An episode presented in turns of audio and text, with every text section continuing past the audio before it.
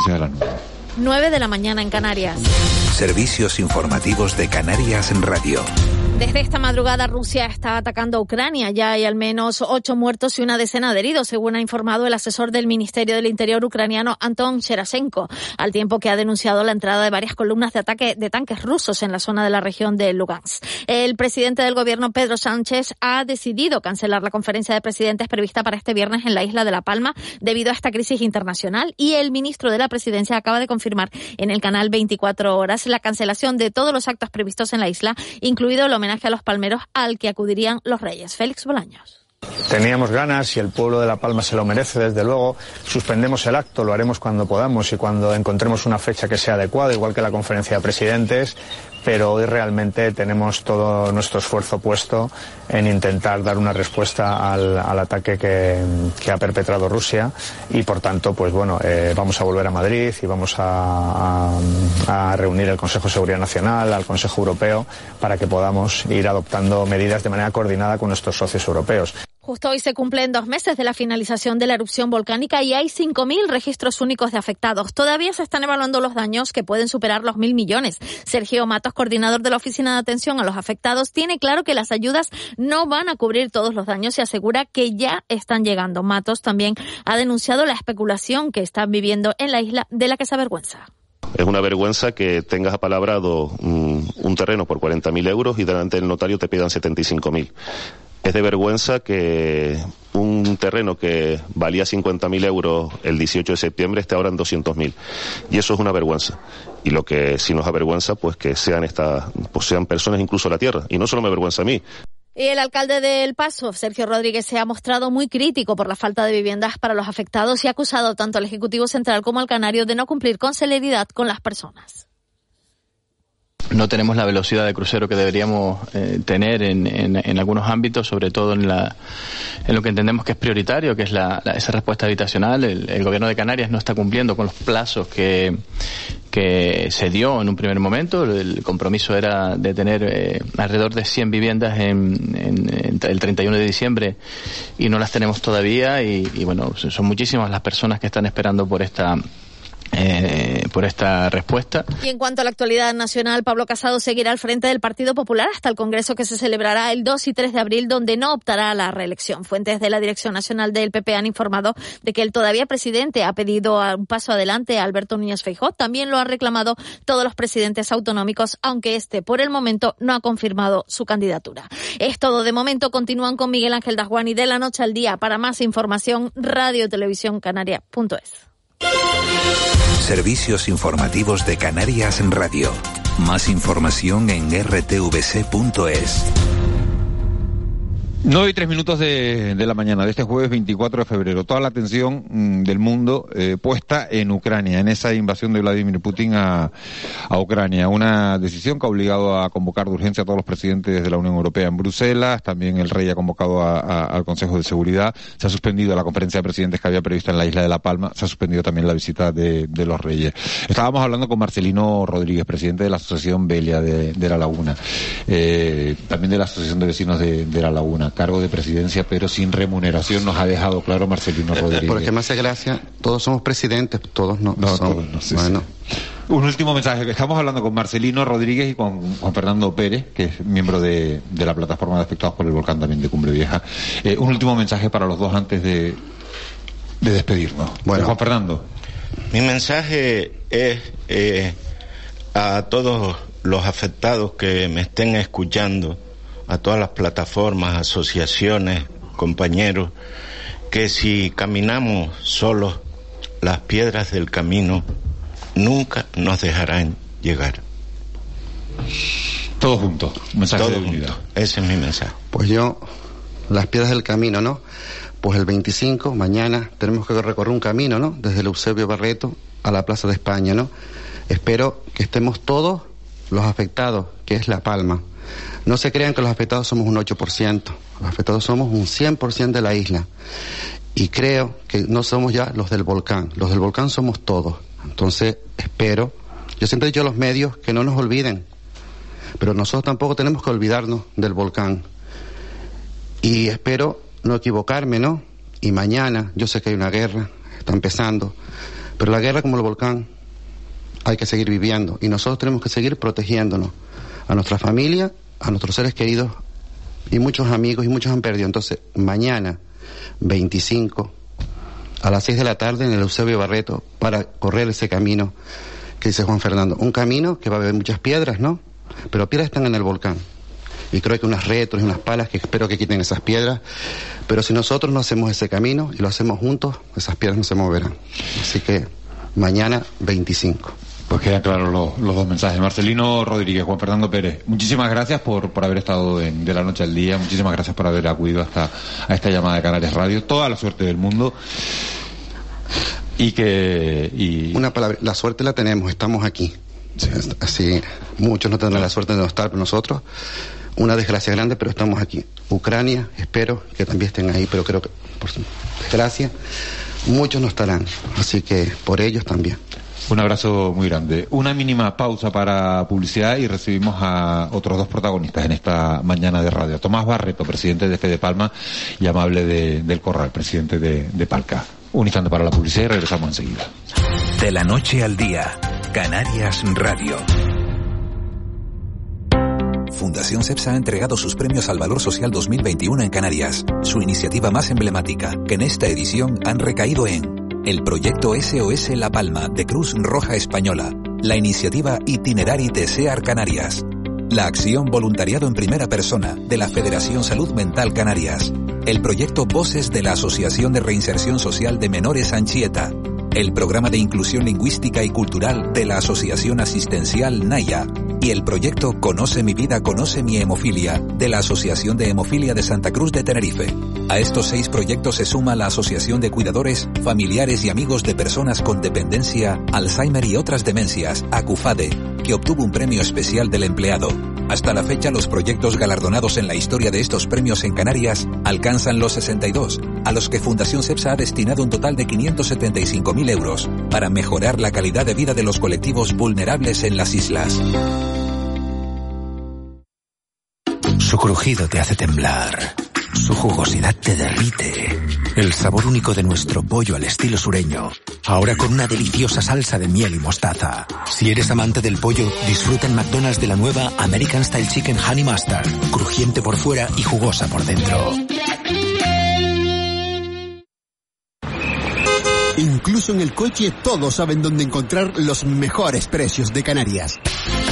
Plátano de Canarias a 89 céntimos y pulpo grande a 11,99. Solo hasta el 9 de febrero. En Hiperdino, desde siempre, los mejores precios de Canarias. De la noche al día, Canarias Radio.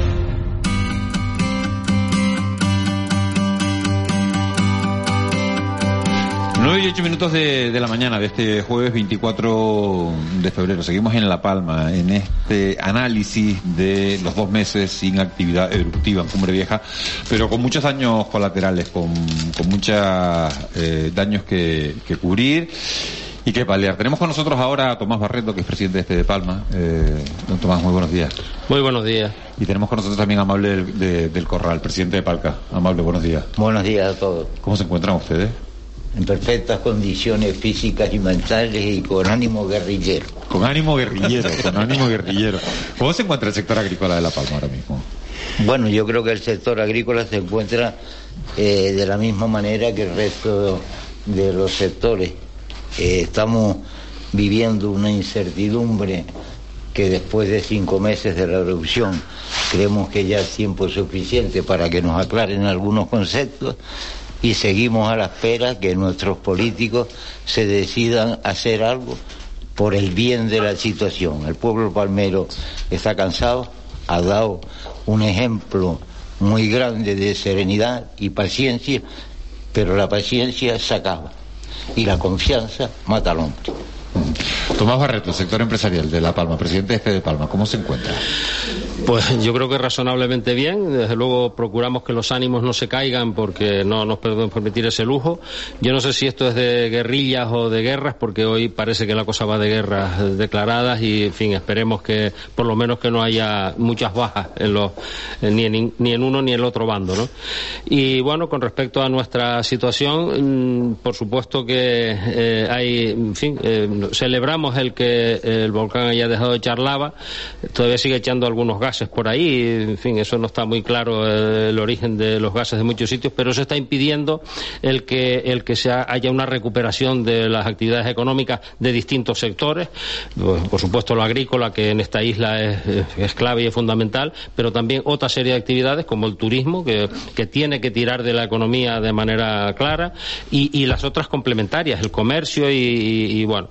Eh, y para eso hace falta eh, tomar decisiones, no, no se puede esperar sin saber, desde el punto de vista urbanístico, eh, que si la lava, que si se protege, que si se deja de proteger. Yo personalmente pienso que proteger algo que nos arruinó la vida mm, no lo encuentro ningún sentido, ¿no? Otra cosa es que el cono y dos sitios más pues se respeten durante el tiempo que quien sea decida, pero por lo demás yo creo que habría que eh, resolver esta situación porque no se puede estar ahí esperando más tiempo. Y desde luego eh, hay que tomar, tienen que tomar decisiones valientes, tienen que escuchar de verdad a, los afectados. Sé que la tarea es complicada porque entre el colectivo de afectados, que son, somos muchos, pues hay distintas opiniones y poner de acuerdo no es una tarea sencilla, pero desde luego habrá que ver cuál es la que más eh, puede contribuir a una rápida y sana recuperación e impulsión y desarrollo de la economía. Hay que recordar que la, lava, la cola se llevó, engulló un supermercado suyo por completo. Absolutamente, sí, sí. O sea, no dejó nada. Nada, nada, nada. Bueno, yo he visto unas fotografías de eh, entre los escombros, entre las escorias de aquello, unas chapas, unos, unas puntas de chapas asomando por ahí. ¿Cuántos metros cuadrados tenía el supermercado? Tenía el local 700 metros cuadrados, la sala de ventas 400 metros cuadrados. No estamos hablando de, no estamos hablando de una ventita. Ramón Pérez es periodista de La Palma, compañero. Hoy le daban un premio, por cierto, a, los compañeros de Televisión Canaria y yo, de verdad, eh, ese premio eh, quiero dárselo a todos, no es para nosotros, era para la tele Canaria. No, no, lo voy a repartir yo, pero yo sí creo que hay que poner en valor eh, la labor que han hecho todos los medios de comunicación de la isla de La Palma. lo digo porque ahora acabo de, de presentarles a, Ramón Pérez, bueno, acabo de presentárselos no porque ya estaba con nosotros hace un rato, pero, pero la gente del Time, la gente de la Purón, claro, los que son los que son de aquí, la gente que, ha, vivido y que, y que, sigue dando las claves, y que están contando las claves y que nos han servido a, todos los demás porque a veces es muy fácil venir de fuera, contar las cosas, venir con medios cuando la gente eh, de aquí como, pues, son son gente sin medios, gente que eh, durante muchos días desde un coche o con un portátil fueron contando al mundo lo que ocurrió aquí. Y sí es cierto que a lo mejor ha faltado un poco de no de reconocimiento, sino... No, lo han tenido en todo momento, ¿eh? de, verdad. Bueno, pero al reconocimiento profesional, ¿no? el resto de los compañeros que decimos, bueno, sí, ahí donde están las buenas fuentes, ¿no? A, mí me gustaría preguntar, porque da la casualidad no te, que... No te quería sentar cerca de Amable del No, no, yo con Amable... no, es que yo con Amable no me hablo. No, no, no, no, no, tiene una relación amable. Mira, mira, que ha dicho Amable que venía en plan guerrillero, o sea que yo no sé si me metería en ese, en ese charco, ¿no? No, Amable, no sé si... Yo que soy infinitamente más joven que él, eh, sí, sí, Amable, no me con esa cara. Nos conocemos desde hace 25 años por lo menos y, bueno, es un guerrillero, pero además de los que defiende a capa y espada los intereses de la gente del campo de la isla. Una circunstancia que era, era por donde quería ir, que, precisamente Tomás Barreto desde Fede Palma, Federación de Empresarios, también está representando a más de mil agricultores de, la isla de La Palma a través de las empresas asociadas. Y quería hacerle una pregunta a los dos sobre los problemas que se está teniendo en esa en ese proceso de recuperación que tenga que ver que tiene que ver con el campo palmero. Eh, hemos sufrido la ceniza, hemos sufrido cientos de hectáreas que han desaparecido de plataneras. Ha habido unos procesos, sobre todo para suministrar riego. Había muchas dudas. Sé que por ambas partes hay muchas dudas sobre la eficacia de esos trabajos que se han realizado para el sostenimiento durante estos meses de, de esas plantaciones de plátano. Eh, no sé, eh, amable, si quieres hablar tú, yo encantado, ¿no? Arranca tú y yo remato. bueno, eh, a ver, mm, en relación con lo de la recuperación del riego, mm, yo no sé si es... metí, el dedo en la, metí el dedo en la llaga, sí, metí el dedo en la llaga y bueno, yo creo que a veces en la vida hay que ser un poco valientes y hay que decir lo que uno piensa. Yo, como tengo setenta y pico de años, pues creo que ya, igual que Amable, ¿no? No, Amable tiene más. No, no, no, ha llegado a 80, o sea, tiene 70 y pico. no precisamos, pero bueno.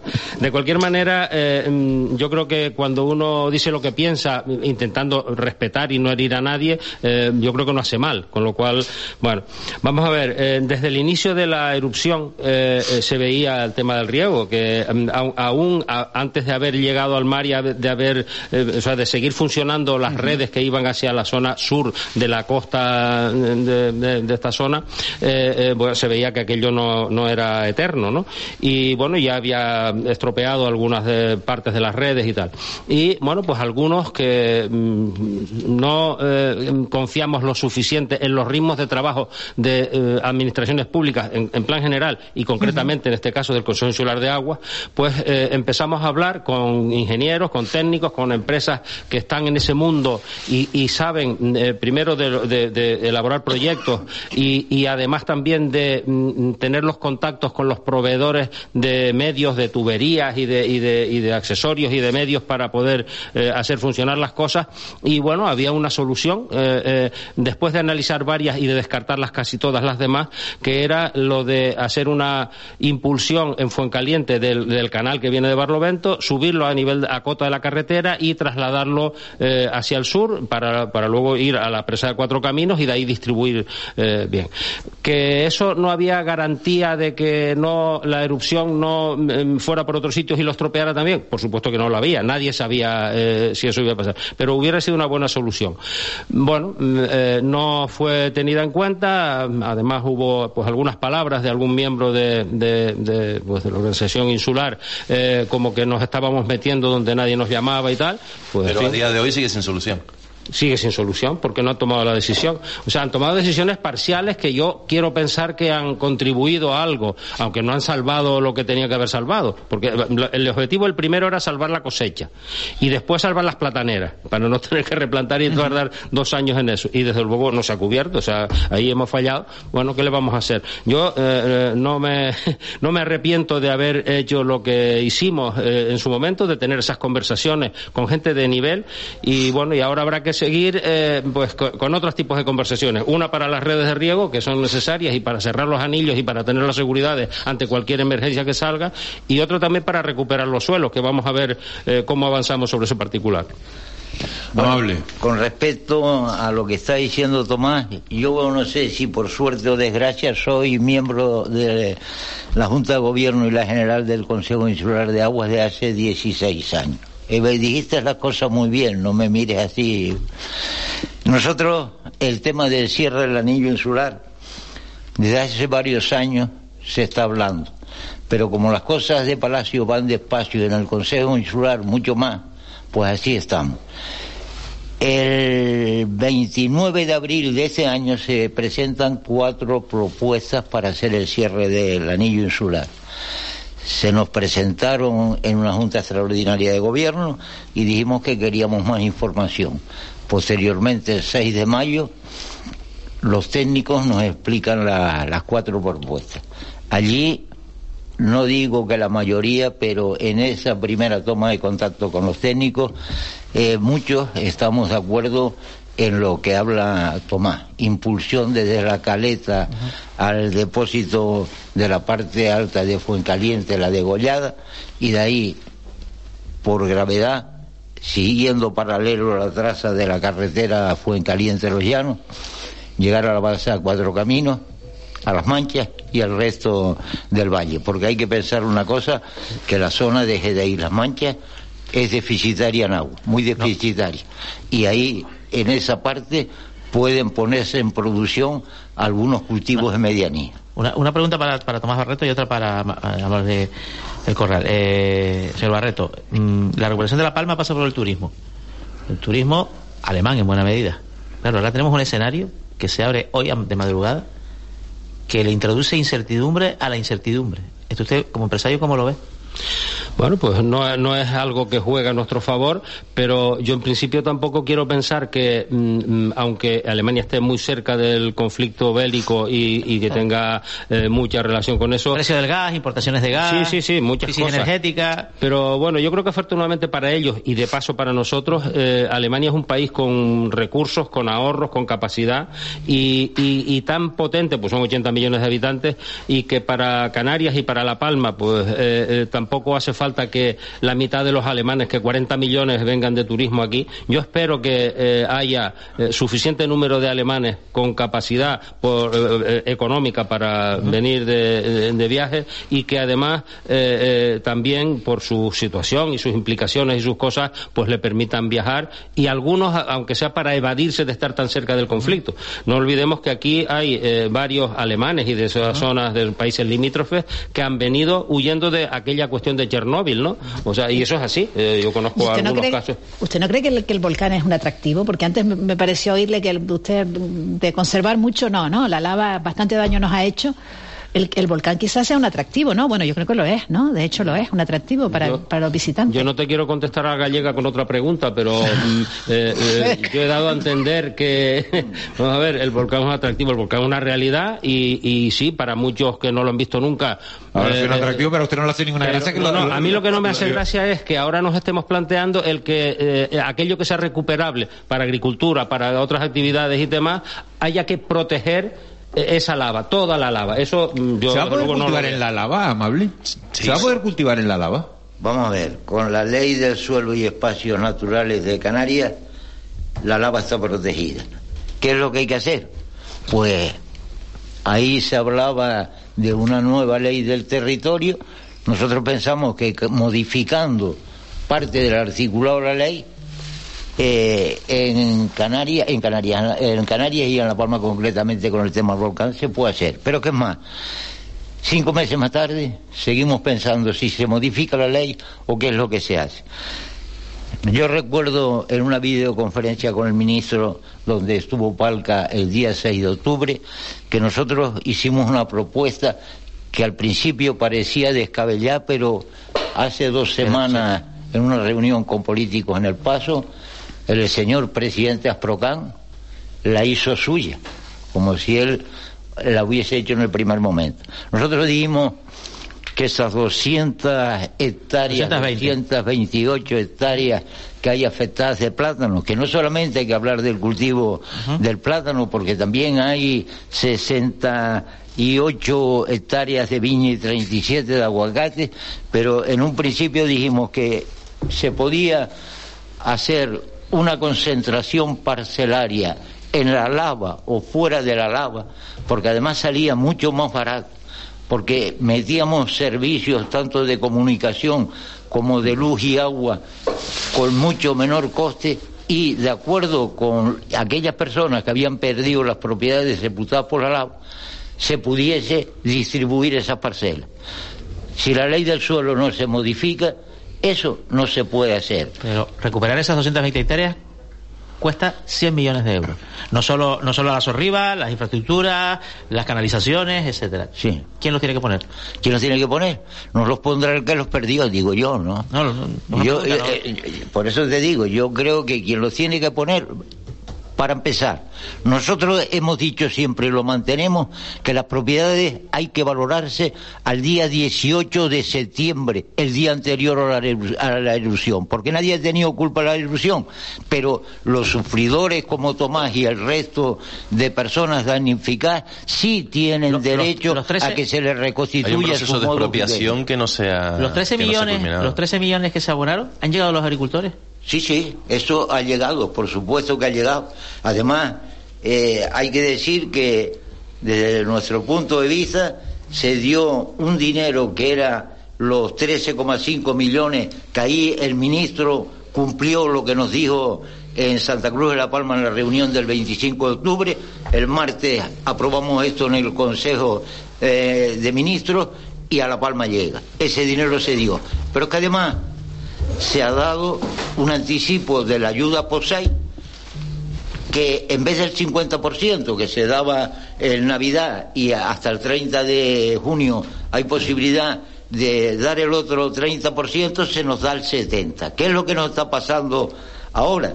Pues que cuando llega el momento de la declaración de la renta, pues el 20% ese que nos ha anticipado sobre el anticipo que se tenía que haber dado en junio, pues se lo va a llevar Hacienda. O sea que yo no sé hasta qué punto eh, el favor ese que se nos hizo fuese positivo, porque nosotros pensamos que si se hubiese adelantado 10 días, que se da sobre el 23, 27 de diciembre, el anticipo el 50% de la ayuda por 6, se nos hubiese anticipado 10 días, que no había problema, y el anticipo por pérdida de renta se hubiese llevado los primeros días de enero, a lo mejor no tendríamos el problema que vamos a tener. Los, precios del plátano, ¿cómo van a estar? Porque me consta que, por ejemplo, los productores de Tenerife y Gran Canaria con el volcán, paradójicamente han salido ganando. Por supuesto. Los, precios han subido. nosotros, eh, eh, nosotros tenemos un problema ahora mismo, que que en determinadas épocas del año producimos más de lo que el mercado absorbe.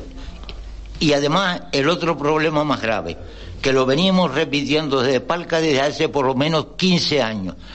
La banana cada vez nos copa más cuota de mercado y no hemos sabido reaccionar ante eso.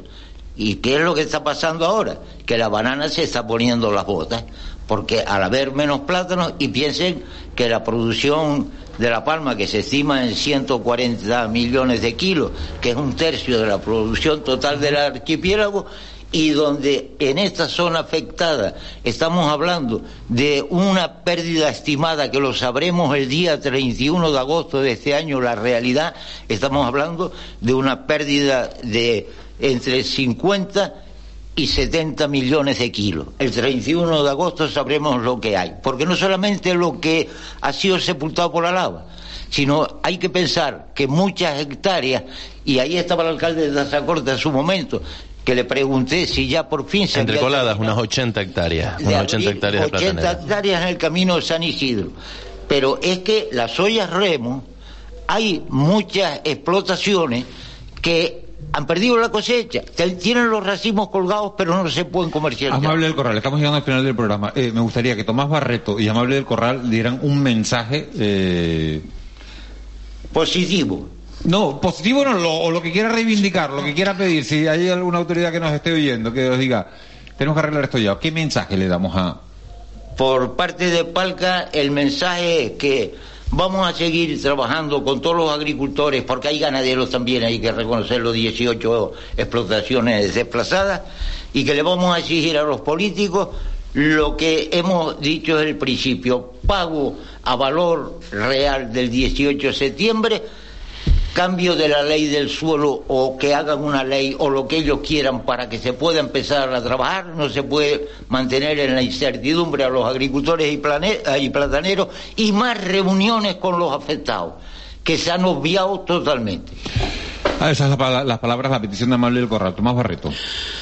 Eh, yo creo que va en la misma línea, eh, lo que probablemente no solamente centrada en el sector primario, que está bien, que por supuesto apoyamos y esto es, eh, tiene que seguir siendo algo importante de la economía de la isla, pero tiene que haberse una norma que unifique a los distintos niveles de las administraciones, la del Estado, la Canaria y, no sé si alguna otra adicional, que reordene todo este asunto. Hay por ahí circulando un borrador de Real Decreto Ley que se pretende que el Estado vamos, eh, apruebe y promulgue, yo creo que va bastante avanzado y a mí me parece que eh, no hay nada que no sea deseable para todos. Buena parte de, los, eh, de las propuestas lo ha recogido ya Amable las cosas que ha manifestado y yo creo que lo que tendríamos que hacer es impulsar y que lo, y de verdad lo publiquen y a partir de ahí luego yo la, la cuestión importante es los tiempos. Los tiempos en general para las administraciones públicas no tienen nada que ver con lo que la empresa privada y la economía y la sociedad necesitan necesitamos,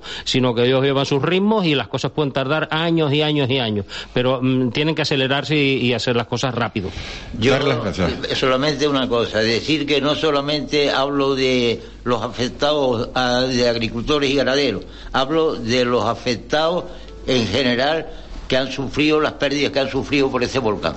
Amable del Corral, presidente de Palma, muchas gracias por haber estado con nosotros. Gracias a ustedes. Tomás Barreto, presidente de Fede Palma, gracias por, por habernos acompañado. Ramón Pérez, qué pena que, que esté pasando todo lo que está pasando en Ucrania, porque La Palma hoy va a estar en el centro de todas las miradas. Para nosotros lo va a seguir estando. Tenemos que estar muy pendientes. Bueno, nos dará otra oportunidad porque se tendrá que reconducir esa agenda y pues nos dará otra oportunidad más adelante seguramente. Nos queda un minuto para marcharnos. Llega Miguel Guedes con la entrevista hoy a Mariano Hernández Zapata, presidente del Cabildo de La Palma. Yo quiero agradecerles también hasta a Juan Betancourt, a Ángeles Arencibia que se hayan desplazado hasta la, hasta la isla de La Palma, que se hayan venido con nosotros.